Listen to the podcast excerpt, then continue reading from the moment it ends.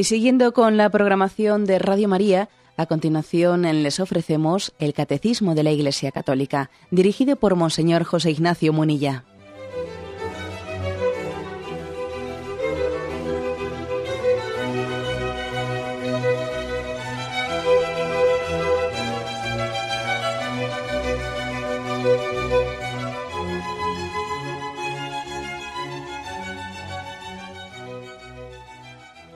Cordial saludo a todos los oyentes de Radio María. Un día más, con la gracia del Señor, proseguimos el comentario del catecismo de nuestra Madre la Iglesia. Queremos hoy concluir pues esta introducción de la segunda sección que habla de la profesión de la fe, de los distintos símbolos de la fe. Antes de ponerse a explicar en concreto eh, pues una de las fórmulas del credo, el catecismo ha querido reservar pues toda una serie de, mm, explicaciones sobre de, dónde, a partir de dónde han nacido los, credos, las formulaciones de la fe que la Iglesia guarda bajo ese nombre de profesiones de fe, o símbolos de la fe, o credos, cómo nacieron, qué significan. ¿Mm? Habíamos quedado en el punto 193. ¿eh? El contexto, eh, para que los oyentes que por lo que fuere, pues no, igual el programa anterior no pudieron escucharlo, el contexto en el que habíamos quedado es, bueno, que al paso de los siglos, la Iglesia ha ido teniendo distintas formulaciones, credos, que se han, se han ido mm, elaborando desde distintas circunstancias históricas, pero que obviamente mm, el credo apostólico, eh, el símbolo cuicunque, eh, San Atanasio, eh, los credos en torno a los concilios de Toledo, Letrán, León, Trento, etcétera, etcétera. El último de todos los credos, el credo de, Pablo VI, del pueblo de Dios. Bueno, todos esos credos han nacido, pues, mm, a partir de un concilio, han, han sido expresiones que también han salido al paso de herejías que en momentos determinados eh, estaban, vamos, estaban poniendo en peligro la unidad de la fe, etcétera. Entonces, eh, vamos a, sin más, a seguir mm, leyendo y explicando como acostumbramos. El punto 193 en el que habíamos quedado. Ninguno de los símbolos de las diferentes etapas de la vida de la Iglesia puede ser considerado como superado e inútil. Nos ayudan a captar hoy y profundizar la fe de siempre a través de los diversos resúmenes que de ella se han hecho. Entre todos los símbolos de la fe, nos ocupan un lugar, eh, ocupan dos, perdón, entre todos los símbolos de la fe, dos ocupan un lugar muy particular en la vida de la Iglesia, que luego explicaremos que son el símbolo de los apóstoles y el de Nicea Constantinopla. Bueno, posiblemente, pues a algún oyente le pueda haber llamado la atención el hecho de que existan tantas formulaciones del credo. Entonces dice uno, bueno, ¿por qué existen tantas formulaciones del credo? ¿Por qué no existe solamente una? ¿Eh?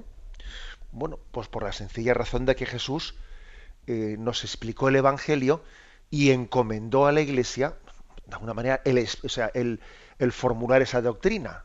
Y si Jesucristo hubiese, nos hubiese dejado un credo, pues como dejó un Padre nuestro, pues obviamente la Iglesia no va a hacer otra segunda versión. ¿eh? Pero claro, Jesucristo no nos dejó el resumen de la fe hecho. ¿eh? Y a la hora de hacer un resumen, pues siempre cabe más insistir ¿no? en unos aspectos de, de, la fe sobre la figura de Jesucristo o en otros aspectos. ¿eh? Siempre cabe esa posibilidad. Y además es enriquecedor, lógicamente, que un credo sin, sin anular y derogar al anterior, que ahora hablaremos de esto, pues todavía eh, profundice más o subraye más un aspecto que el anterior, eso lo enriquece. Digo esto porque a veces, pues bueno, nosotros igual tenemos una fórmula, una mente muy cartesiana, y entonces, pues igual que en una nación existe una constitución y no pueden existir dos constituciones, porque eso sería un lío, entonces, vamos, es que además crearían un lío de jurisprudencia, etcétera, ¿no? Entonces puede pensar, bueno, pues en la Iglesia, ¿por qué existen varios credos, eh? varias formulaciones del credo? Eso nos lía, eso no, no, no, no comparemos el credo a la Constitución, porque la fe de la Iglesia es una, es una. ¿eh? pero pero se ha expresado a lo largo de los siglos en distintas fórmulas que lejos de eso, de, lejos de complicarnos la existencia, no, no, lo que hace es ayudarnos a, iluminar más ¿eh? el misterio de Dios revelado en Jesucristo. Ha habido, por lo tanto, una serie de resúmenes de la fe a lo largo de los siglos adecuados a circunstancias determinadas. Pero aquí lo que dice este punto 193 es que aunque esos credos se redactasen saliendo al paso de circunstancias determinadas en un concilio o en otro, etcétera, ¿no? Eh, respondiendo a una herejía que en aquel tiempo se empezó a formular, aunque hubiese circunstancias pasajeras en la redacción del credo, sin embargo esa redacción del credo vale para todos los tiempos, aunque luego la, herejía que provocó su formulación luego ya desapareciese, pero eh, el credo aunque haya tenido circunstancias en las que haya nacido, sin embargo trasciende el mismo tiempo y la época en la que fue formulado. Lo trasciende. Porque es un acto, es un acto de la Iglesia en la que ella puede tener la garantía de decir, en este credo se expresa la fe de Jesucristo. Y la fe de Jesucristo es la fe de eh, la fe en Jesucristo. La fe en Jesucristo pues es una fe que es para todos los tiempos. Y de hecho estamos hablando de la fe en Jesucristo, quien estuvo entre nosotros eh, pues hace dos mil años, con lo cual quiere decir que trasciende los tiempos y el lugar. Aquí la afirmación principal de este punto es que una formulación del credo no deroga a otra, no, no la deroga. O sea que la fe trasciende las circunstancias de los tiempos en los que ha sido formulada.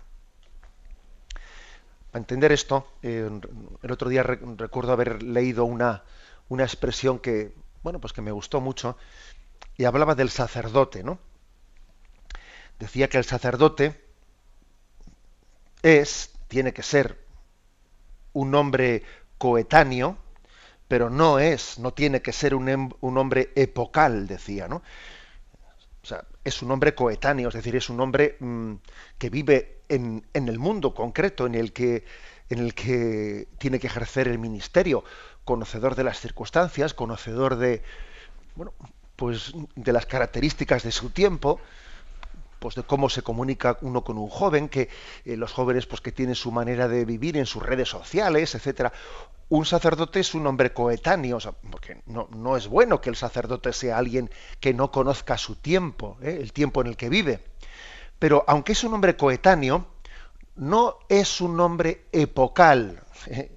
Y, esa distinción que puede, parecer un poco así de rizar el rizo, pero esa distinción es bonita, es, correcta. coetáneo sí, porque vive en su tiempo, pero epocal no, porque él no puede estar formando sus criterios y sus valores desde la época en la que vive. Oiga, un sacerdote tiene que ser testigo, portador de unos valores eternos, y no pueden estar esos valores dependiendo de la época en la que vive. Un sacerdote es coetáneo, pero no es epocal. Bueno, pues digamos ahora lo mismo, me sirvo de esta expresión para explicar lo que aquí el catecismo quiere decir con los credos. Un credo ha podido ser formulado a partir de las circunstancias que tuvieron lugar allí en el siglo, lo que sea, ¿no? En el siglo XII o en el siglo IV. Pero una vez que se ha formulado, y aunque las circunstancias se hayan pasado, el credo está por encima de la época en la que fue formulado. Esto, por cierto, me recuerda me recuerda otra cuestión que es importante, que a veces cuando se escucha hablar del Concilio Vaticano II, con mucha frecuencia, se habla de él como si fuese un concilio que hubiese roto con la tradición anterior de la Iglesia, ¿no? Parece que todo lo que no hubiese tratado el concilio fuese preconciliar y la palabra preconciliar es como si fuese, bueno, eso ya está totalmente superado. Oiga, eso, eso es una, un error de concepto, pero completo y total. ¿eh? O sea, la Iglesia mm, tiene un proceso ¿no? en, la, en, la, confesión de su fe en la que el Espíritu Santo continúa asistiéndola y sería del género soberbio del género soberbio el pensar que aquí el Espíritu Santo solo nos asiste a nosotros, ¿no? A los del siglo pasado no les asistió. Esto, esto es como si fuésemos una secta. No, no. O sea, nosotros nos engarzamos en la continuidad de la tradición de la Iglesia. Por eso esa, esa mentalidad que todo lo que no ¿eh? haya nacido a partir del Vaticano II o lo que no esté en el Vaticano II, eso ha sido superado, eso, eso hay que quitarlo de la mente, porque es que es absurdo. Lógicamente el Concilio Vaticano II trató algunas cuestiones como todos los concilios. No ha habido ningún concilio en la historia de la Iglesia que haya tratado íntegramente todas las cuestiones de la fe, en absoluto. Se han centrado en alguna pequeña cuestión cada uno. De una manera muy limitada, claro. Un catecismo sí, un catecismo sí que aborda, como este que estamos explicando, la totalidad ¿eh? de la explicación de la fe por eso un catecismo no cita únicamente un concilio. Un catecismo, este catecismo de la, Iglesia Católica que aquí explicamos, está haciendo continuas referencias a un concilio, a otro, un padre del siglo III, otro padre del siglo VI, los autores de la Edad Media, los contemporáneos.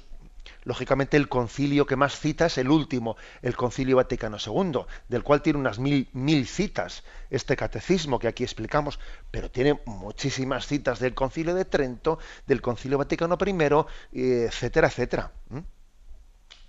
Es decir, como nuestro Papa Benedicto XVI eh, ha subrayado con, con frecuencia, los concilios tenemos que entenderlos siempre en clave de reforma, pero no en clave de ruptura, como si un concilio rompiese con el anterior. ¿Cómo va a romper con el anterior? ¿Eh? La Iglesia siempre en, reforma está volviendo siempre a sus orígenes y, la, y el recorrido de la tradición de la Iglesia es un recorrido necesario de, ser conocido, de ser admirado y de ser respetado para que nos enriquezcamos con él. En resumen, que un credo no deroga el anterior. Y el hecho de que tengamos distintas, muchas formulaciones eh, de la fe, no es un lío, no es ningún lío, todo lo contrario, es una, es una riqueza para nosotros. ¿eh? Porque los credos no se contradicen, todo lo contrario. ¿eh? Nos ayudan a, matizar más lo que éste quiere decir. Pues fíjate, aquí explica más este artículo del credo que en el otro, etc. Igual que los evangelios. Alguno puede decir que el hecho de que tengamos cuatro evangelios, ¿no? Los tres sinópticos y el de San Juan, eso es un lío para nosotros, no del lío ninguno, es una, es una riqueza. Bueno, pues lo mismo digamos con los credos. ¿eh? Lo mismo digamos con los credos que lejos de empobrecernos nos, nos enriquecen. Tenemos un momento de reflexión y continuamos enseguida.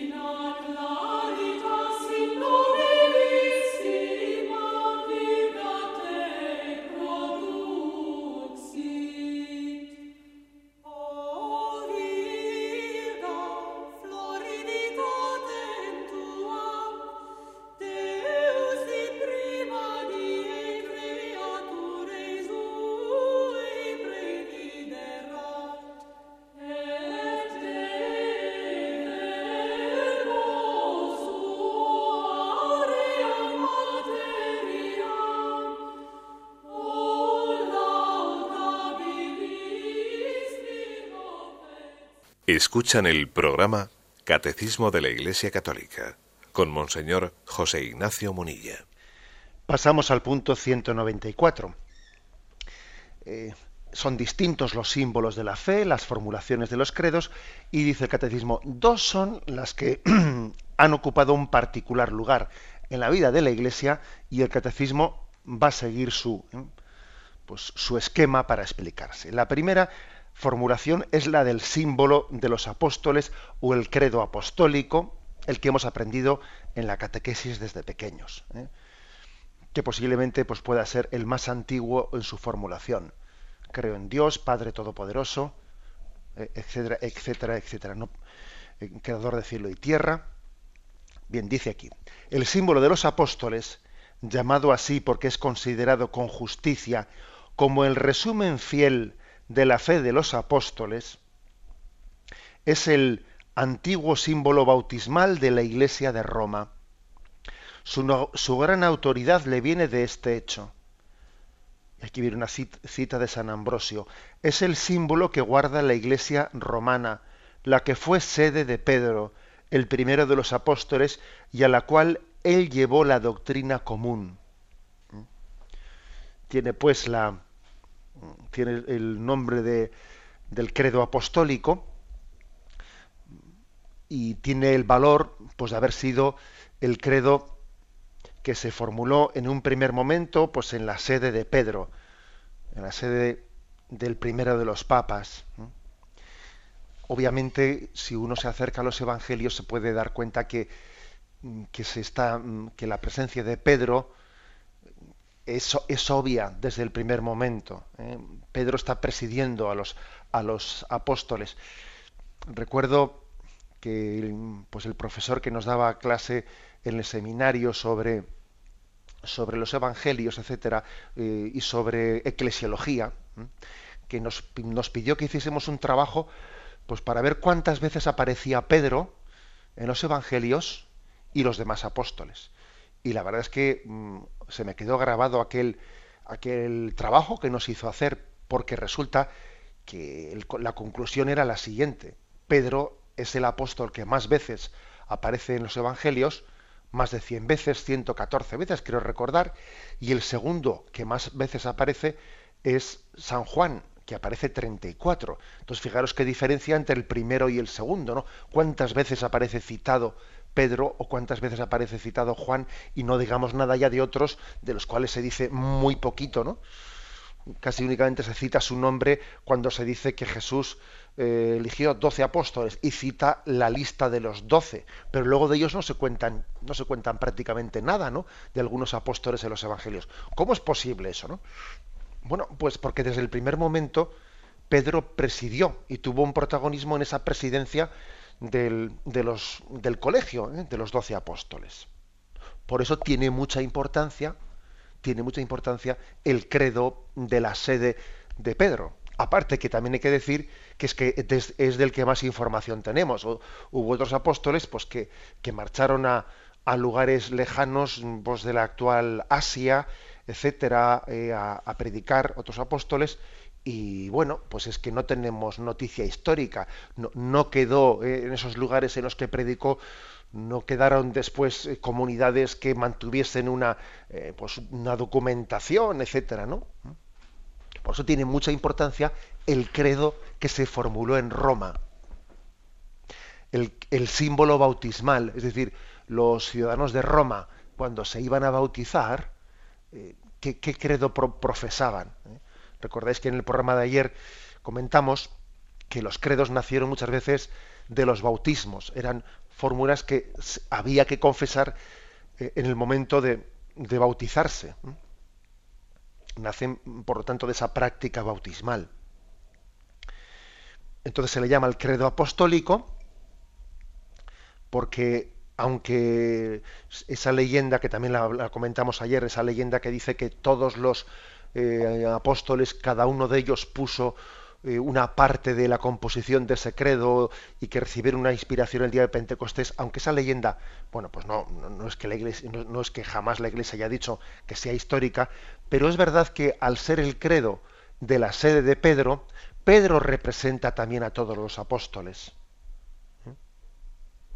Y no olvidemos que también existió la costumbre de encontrarse entre los apóstoles, de confrontarse entre ellos, ¿no?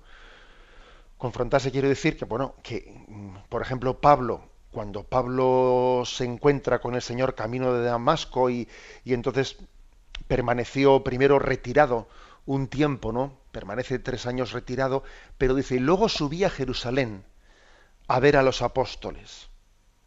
No vaya a ser, no fuere a ser que yo estuviese corriendo en vano.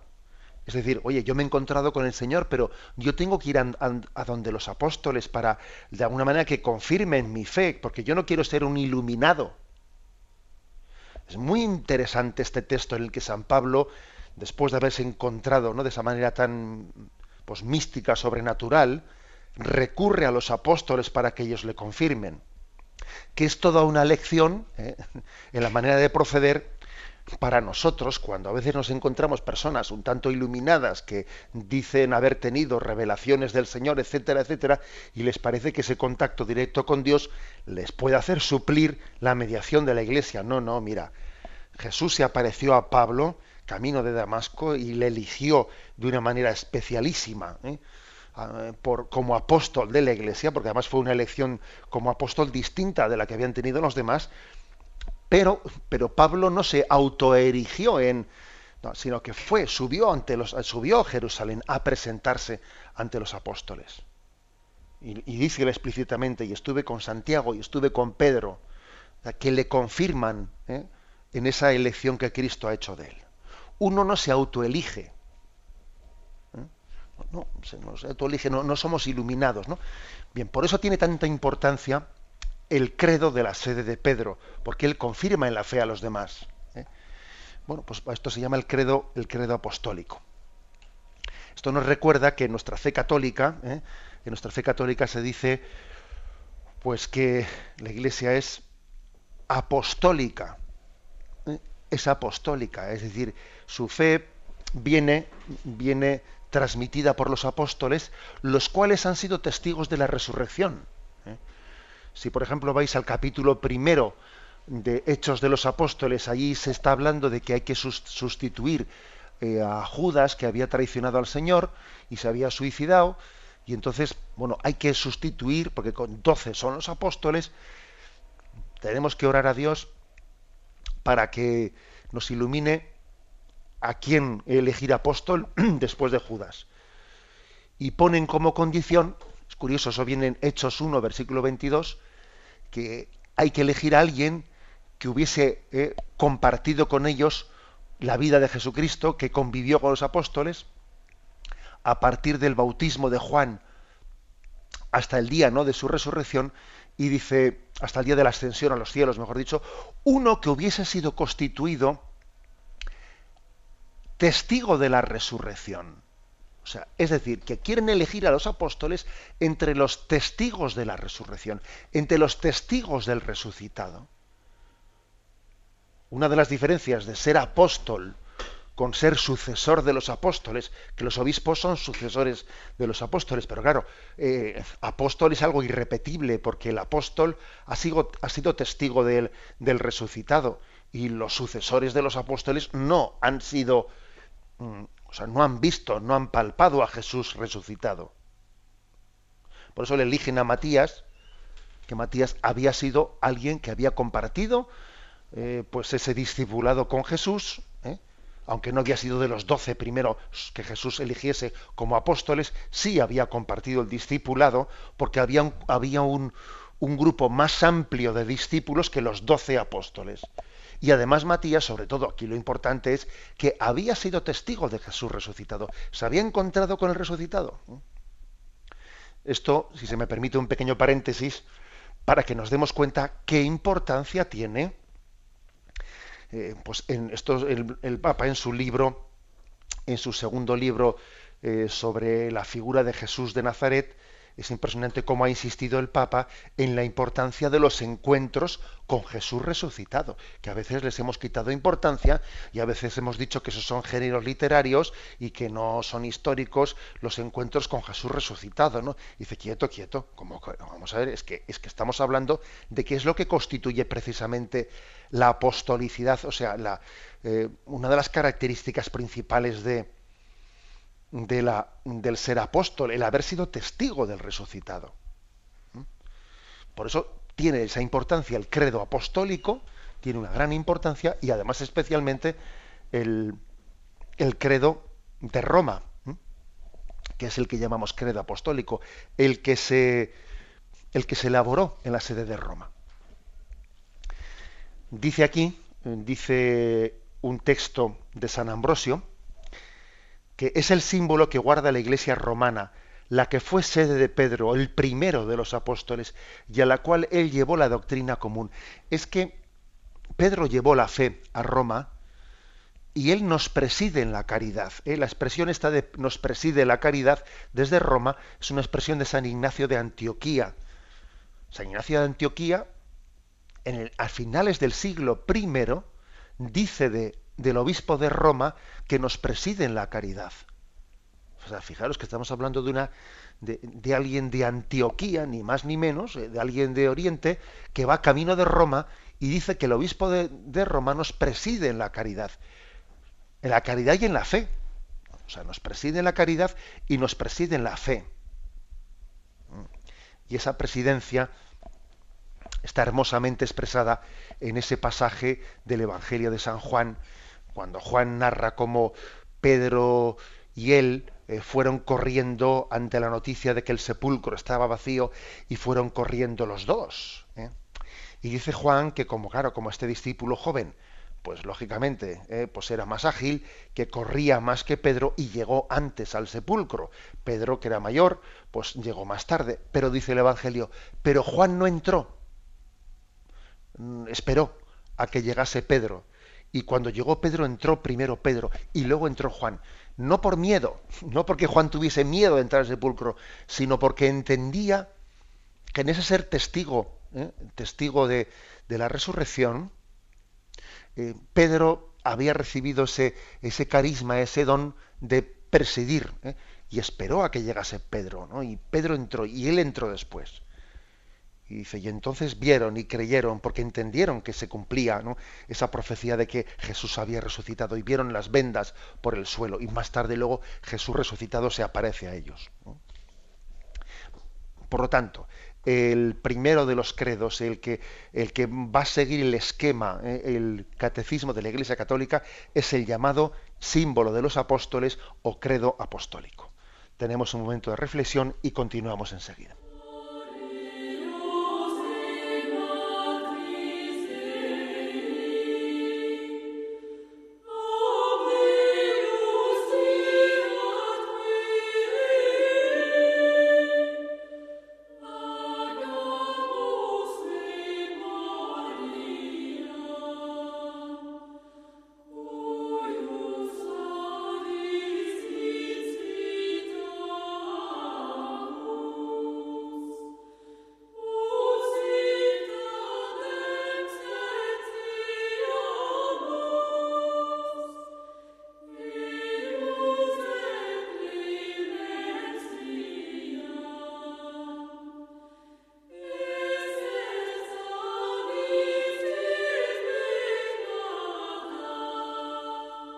Pasamos al punto 195. Ha afirmado que dos son los credos principales, el primero el, primero, el de el de apostólico, el símbolo de los apóstoles, y el 195 dice, el segundo, el símbolo llamado de Nicea Constantinopla, debe su gran autoridad al hecho de que es fruto de los dos primeros concilios ecuménicos. Sigue siendo todavía hoy el símbolo común a todas las grandes iglesias de Oriente y Occidente bueno, los dos grandes primeros concilios ecuménicos, en el año 325 y en el año 381, los dos, es el concilio de Nicea y el concilio de Constantinopla. ¿eh? una vez que el imperio romano se ha hecho cristiano, han cesado las persecuciones, etcétera, bueno, existe una libertad para poder moverse eh, en todo el imperio, incluso fuera del imperio, pues pueden convocarse ¿no? Eh, los concilios pues tal y como los, hoy en día los, entendemos. Aunque es verdad que también en los Hechos de los Apóstoles se habla del concilio del primer concilio de Jerusalén, en el que los apóstoles se juntaron pues, para dilucidar algunas cuestiones importantes, como el tema de la circuncisión, etcétera. ¿eh? Pero bueno, estamos hablando, claro, de, un contexto geográfico pues, pues, más reducido, en el momento en que solamente los apóstoles ¿no? Eh, presiden, ¿eh? presiden las iglesias. Pero bueno, si entendemos ya por una extensión del orbe, pues se ha hablado de eh, concilios ecuménicos, en el sentido ya de ser capaces de unir a Oriente y a Occidente, se le suele considerar el de Nicea y el de Constantinopla. Tiene mucha importancia porque daros cuenta de que en aquel momento todavía no se había producido el cisma de Oriente. Luego Oriente y Occidente están, están juntos, ¿eh? todavía no se ha dividido eh, el imperio romano entre Roma y Bizancio. Y claro, pues eso supone que, que, hoy en día, de cara a nuestro diálogo ecuménico eh, con las iglesias orientales ortodoxas, pues tienen mucha, mucha importancia pues todas las toda la formulación de la fe de aquellos tiempos en los que la iglesia todavía no había recibido esa herida, ¿no? del cisma de Oriente. Mm, símbolo de Nicea o símbolo de Constantinopla, también se suele decir niceno-constantinopolitano. Bueno, hay que decir que las circunstancias de la convocatoria del, primer concilio de Nicea en el año 325 fueron la herejía de Arrio, el arrianismo. Supongo que habréis oído hablar más de una vez eh, de, Arrio, el arrianismo, fue una de las herejías más serias, más serias en toda la historia de la Iglesia. Pues que Arrio eh, negaba la divinidad de Jesucristo. Es decir, eh, le llamaba el Hijo de Dios, etcétera, pero en un sentido adopcionista, o sea, como que Dios le ha le ha adoptado a Jesús no como, como hijo suyo, pero no en el sentido de preexistencia, es decir, Jesús antes de nacer, antes de nacer en, en Belén, preexistía por todos los, desde todos los siglos, ¿no? Por toda la eternidad él era Dios antes de encarnarse y hacerse hombre. Claro, él lo que llega a decir una expresión que dice es que hubo un tiempo en el que él no existió, en que Jesucristo no existió, eso, no cabe decirlo. Eso es una, esa expresión de, Arrio fue condenada como herética, ¿no? No puede decirse que Cristo empezó, ¿eh? que la persona de, de, Jesucristo empezase en el tiempo. No, no. Su, encarnación sí comenzó en el tiempo. Su hacerse hombre, su ser hombre, pero la persona divina no había comenzado en el tiempo desde toda la eternidad junto con el Padre existía. Bueno, esta fue la herejía de Arrio, que fue muy fuerte, porque hubo un momento en el que esta herejía puso en, puso en riesgo, puso en peligro la cristiandad, y muchos eh, obispos cayeron bajo su, bajo su influjo. Y especialmente San Atanasio, pues fue un campeón de la ortodoxia luchando contra esta herejía, a veces quedándose medio solo. Eh, los papas también hicieron un, perdón, los papas, los emperadores que contribuyeron mucho, ¿no? ayudaron también a, a, la convocatoria de estos concilios, etcétera, pero a veces también los, eh, emperadores se ponían eh, circunstancialmente del lado de los obispos, de los obispos herejes, y madre mía, pues se montaba un lío tremendo. Históricamente nos puede llamar la atención que en aquel momento no existía la separación que hoy en día existe entre Iglesia y Estado, y veíamos allí a los emperadores convocando un concilio, poniéndose de parte de uno y de otro. Bueno, todos son circunstancias históricas que hoy en día pueden llamar la atención, pero la formulación de la fe estaba teniendo lugar en medio de todos esos líos y jaleos. ¿eh? Y no nos tiene que escandalizar, porque el Espíritu Santo actúa no solamente en circunstancias impecables, sino que también actúa a través de mediaciones humanas imperfectas. y no es necesario que las mediaciones humanas sean perfectas para que el Espíritu Santo empiece a actuar. No, no es necesario. Bien, pues digamos que, así fue convocado el concilio de Nicea. Eh, todavía, eh, una vez que se formula, eh, se formula pues el aspecto principal de nuestra fe, todavía tiene que ser tiene que ser matizado, no explicado mejor unos años unos años posteriormente, 50 años posteriormente, en, el concilio de Constantinopla. Ese es el recorrido. Pasamos al punto siguiente, 196. Nuestra exposición de la fe seguirá el símbolo de los apóstoles, que constituye, por así decirlo, el más antiguo catecismo romano. No obstante, la exposición será completada con referencias constantes al símbolo de Nicea Constantinopla, que, no, que con frecuencia es más explícito y más detallado. El catecismo va a seguir el hilo del credo apostólico, pero de vez en cuando va a recurrir al de Nicea Constantinopla porque es más, es más eh, detallado. Ya más detallado, a veces dice, bueno, aquí mm, el credo de Nicea desarrolló esto y lo desarrolló de esta y de esta manera. Esa va a ser la forma de proceder que tenga. Y por último, damos paso al punto 197 en el que se concluye toda esta introducción. El punto 197 dice, como en el día de nuestro bautismo, cuando toda nuestra vida fue confiada a la regla de doctrina, Romanos 6, 17, acogemos el símbolo de esta fe nuestra que da la vida. Recitar con fe el credo es entrar en comunión con Dios Padre, Hijo y Espíritu Santo. Es entrar también en comunión con toda la iglesia que nos transmite la fe y en el seno de la cual creemos. Y aquí una cita otra vez de San Ambrosio. Este símbolo es el sello espiritual, es la meditación de nuestro corazón y el guardián siempre presente, es con toda certeza el tesoro de nuestra alma.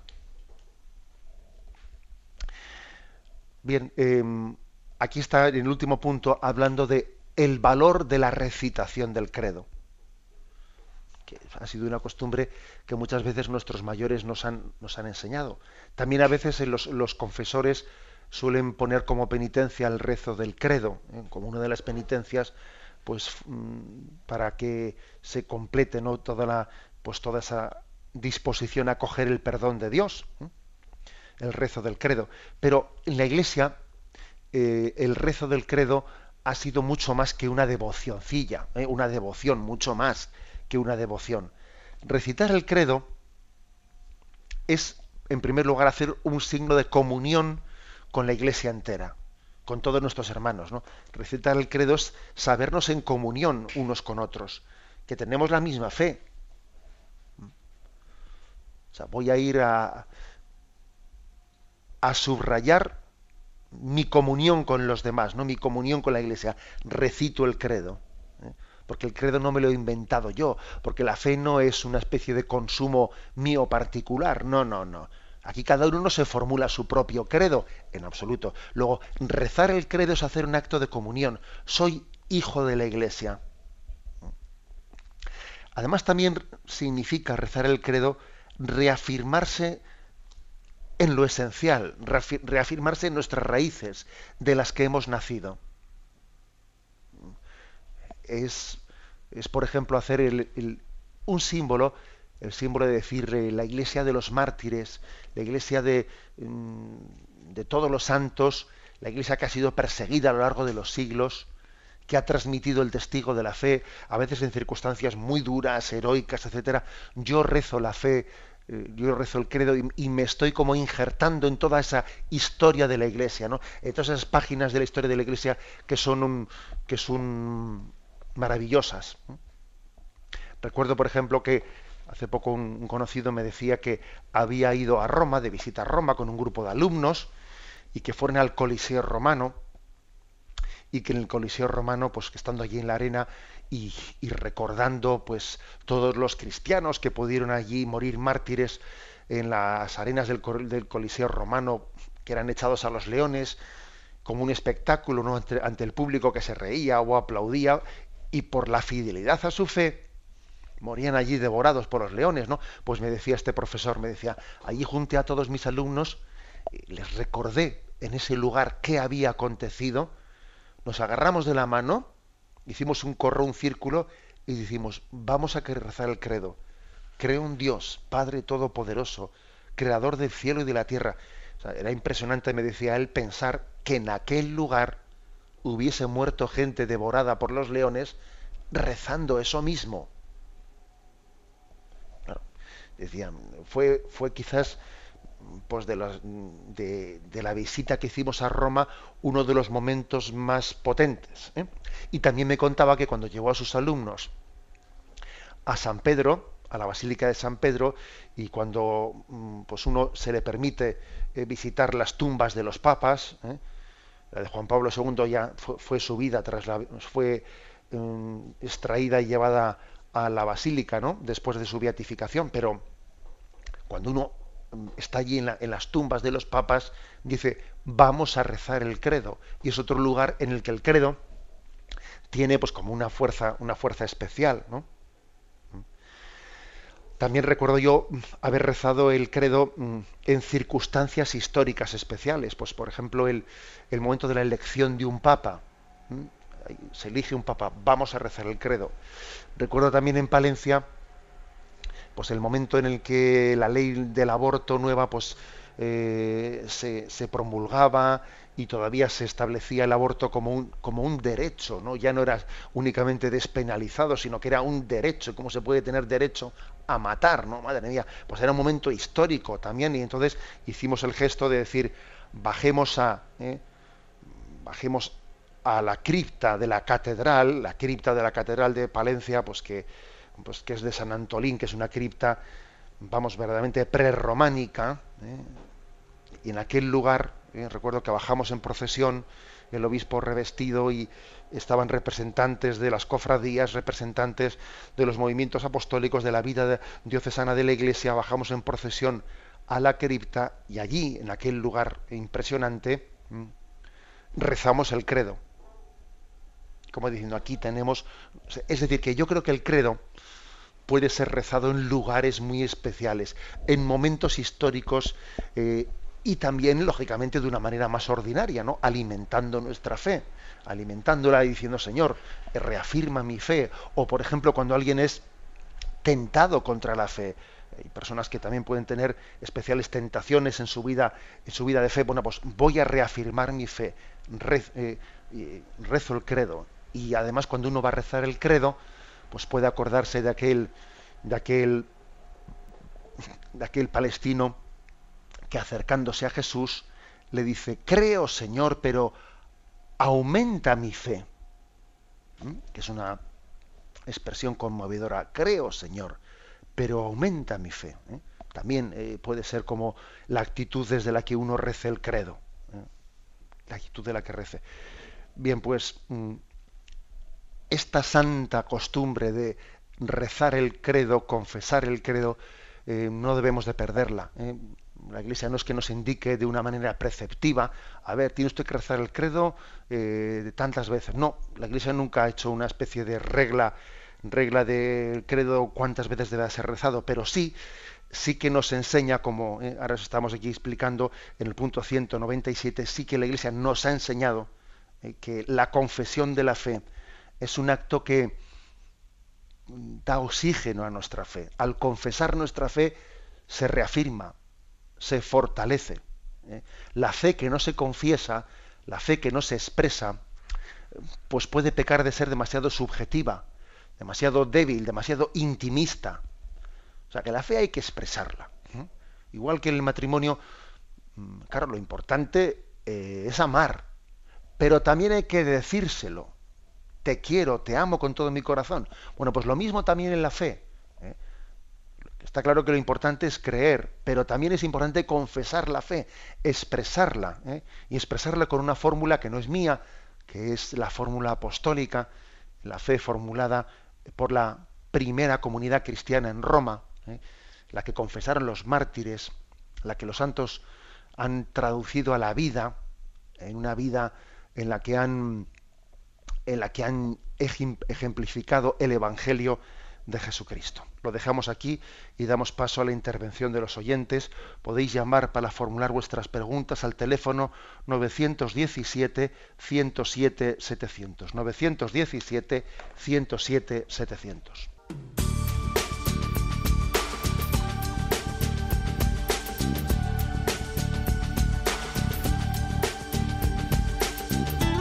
Radio María le ofrece la oportunidad de recibir en su casa sus programas favoritos.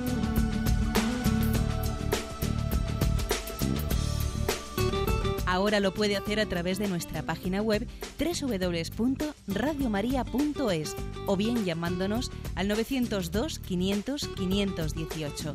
902 500 518. Pídanos el programa que más le interesa en cualquiera de sus emisiones, especificando el día y la hora que lo ha escuchado. Solo nos tiene que decir si lo quiere en CD de audio o CD o DVD en MP3.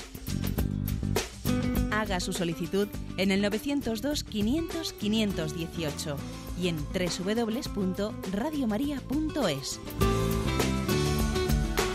Radio María, más cerca de usted.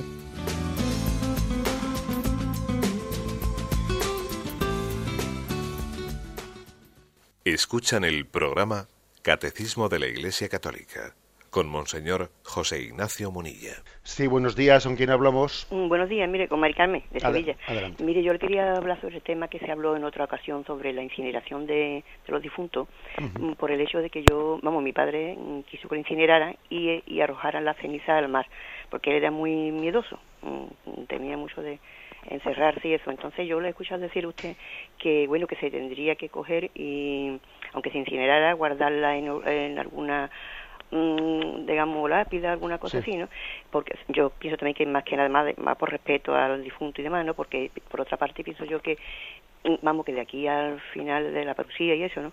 Que si eso siempre me ha preocupado, pero me ha consolado el hecho de que como muchas veces los cementerios a través de los siglos y eso, ¿verdad? Eh, desaparecen uno, e incluso cuando ya nosotros desaparecemos y dejan de pagar por nosotros, van al rosario común, toda la ceniza junta y demás, yo siempre he pensado, no sé, que de todas maneras como estamos en la mente de Dios siempre y somos, aunque desaparezca nuestra ceniza o nuestro nuestros restos sean dispersos, no sé, por no estén juntos juntos, ¿verdad? Quiero decir que a lo mejor una persona que muere en el mar y tiene la desgracia que lo devoren los pescaditos, lo que sea, no están juntos juntos, pero yo pienso que, como usted dijo una vez, que el ave que mm, el ave ceni, ¿no? Que, que como estamos en la mente y en el amor de Dios, incluso aunque nuestro por los cataclismos, por los terremotos, estuvieran dispersos nuestras cenizas y nuestros restos, de todas formas, Mm, eh, lo que es la, el dogma de la resurrección. Mm, mi consuelo con que sus cenizas estén dispersas eh, en el último día. Que, de acuerdo, le entendemos su pregunta e intento darle una.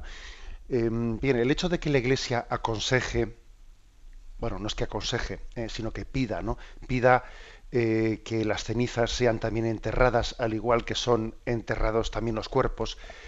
Eso no quiere decir ¿eh? que, la resurrección esté comprometida mm, en caso de que no se haga. ¿eh? la Iglesia pide que las cenizas sean enterradas. ¿Por qué? Pues porque es un signo, es un signo de mm, que nos, nos recuerda la esperanza en la resurrección. Es un signo que, que también nos lleva a orar por los difuntos, etcétera pero no quiere decir que es que, claro, si no se entierran las cenizas, luego Dios cómo va a resucitar. No, hombre, tal cosa está fuera del horizonte de nuestra fe. O sea, el Dios todopoderoso, el Dios que creó de la nada, ¿no? El que creó de la nada no va a resucitar, o sea, es decir, él, pues para él el problema, entre comillas, ¿no? El problema de cómo llevar a cabo una resurrección no es problema. ¿eh? ¿Me explico? O sea, que no podemos proyectar en Dios nuestras limitaciones. ¿eh?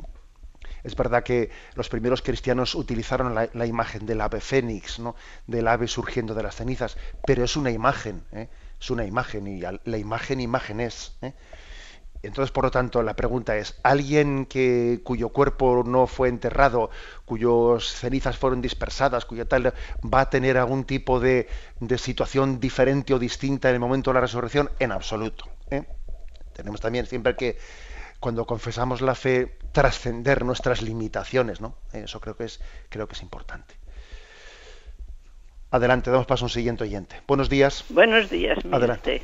Muy bien. Mm, quería preguntarle, como usted ha dicho de esto de la fe, no lo he entendido yo bien, de confesar la fe, no, no, sé, no lo entiendo.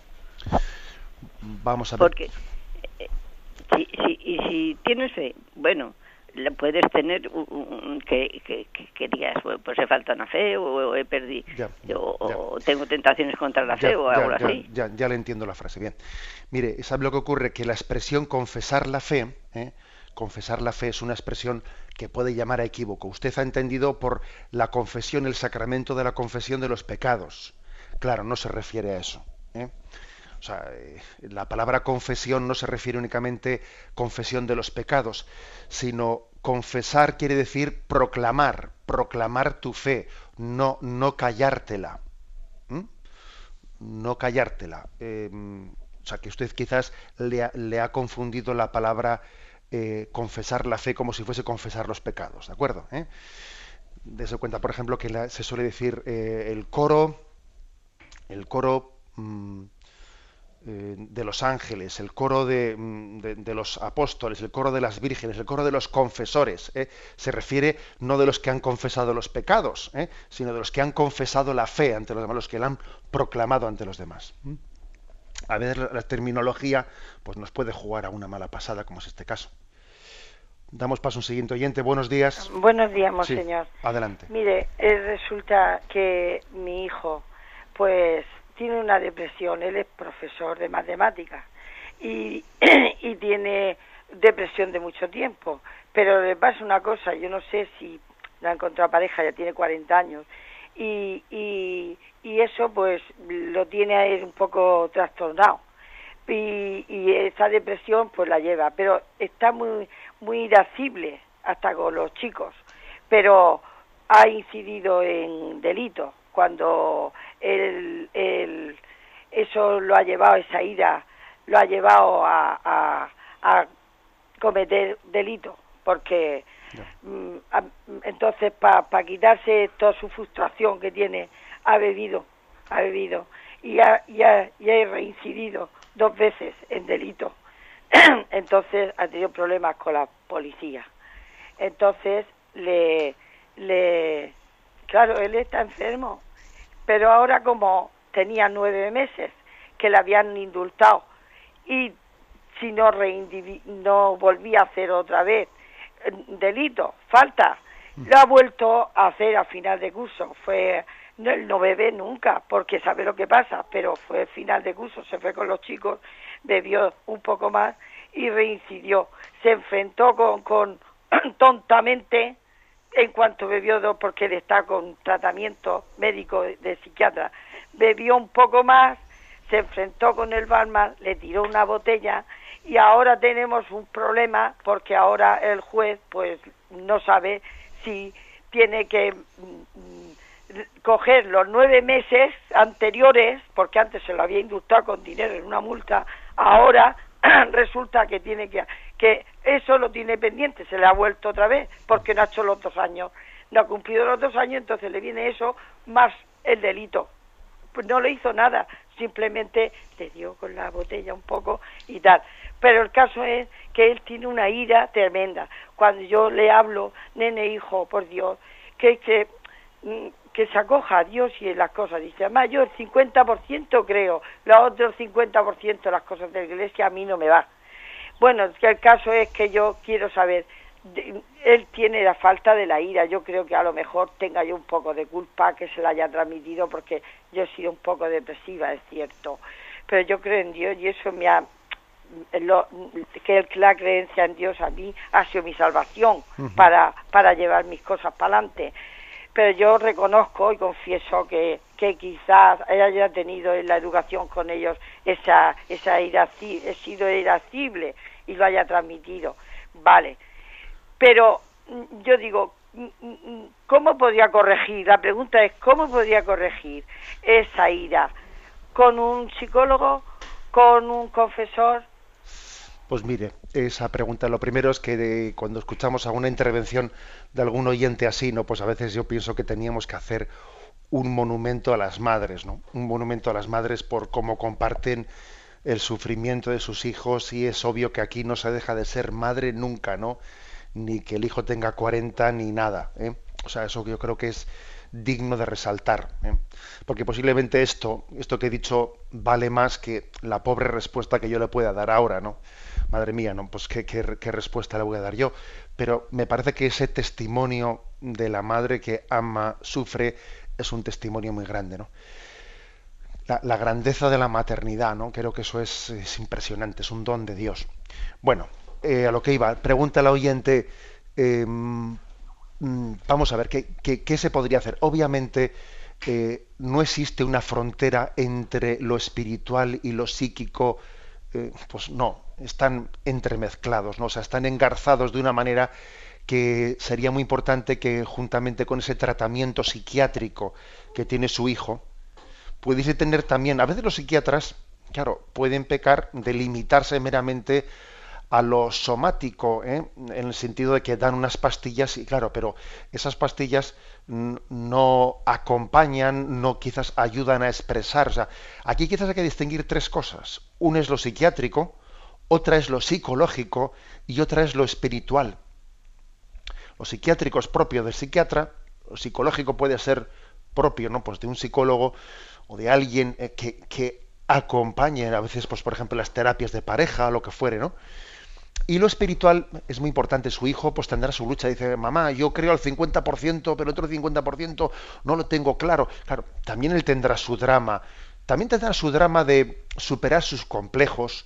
Tendrá su drama de, superar, eh, pues usted decía, pues él no se ha casado, eso le puede tener un poco acomplejado, etcétera. Bien, pero es que es muy importante para poder caminar en la vida aceptar las limitaciones y no acomplejarse por ellas. No acomplejarse, que hay cruces en todos los lados. Aquí no hay, aquí no hay vocación sin cruz, ¿eh? ni el matrimonio, ni el sacerdocio, ni la soltería, ni nada. O sea, siempre hay que abrazar la cruz y siempre hay tentaciones de. ¿eh? Por eso sería importante ¿no? pues, la conjunción de, de esas tres cosas, ¿no? Del tratamiento psiquiátrico, del acompañamiento también, ¿no? Pues psicológico y el, acompañamiento espiritual. Yo estoy seguro que su hijo a usted también le, escuchará con mucho, con mucho respeto, viendo él pues el amor que le tiene. ¿no? Aunque usted piensa que yo le he transmitido esa ira, porque también yo soy irascible, es que claro, mire, y, seguro que además de eso, también usted le habrá transmitido muchas cosas positivas. O sea que cada uno somos o sea, llevamos una herencia también biológica, eh, es decir, que, es inevitable, ¿no? Tampoco yo creo que usted no debe de estarse ahora a sí mismo eh, en absoluto, pues autoinculpándose de haber tenido usted también un carácter un poco depresivo, irascible. No, mire usted, el Señor, el Señor le ha, le ha dado la gracia de, de, de poder educar a su hijo con muchos valores, aunque tenga también esas limitaciones, ¿no? Y vamos a rezar por usted y encomendarle. La bendición de Dios Todopoderoso, Padre, Hijo y Espíritu Santo, descienda sobre vosotros. Alabado sea Jesucristo.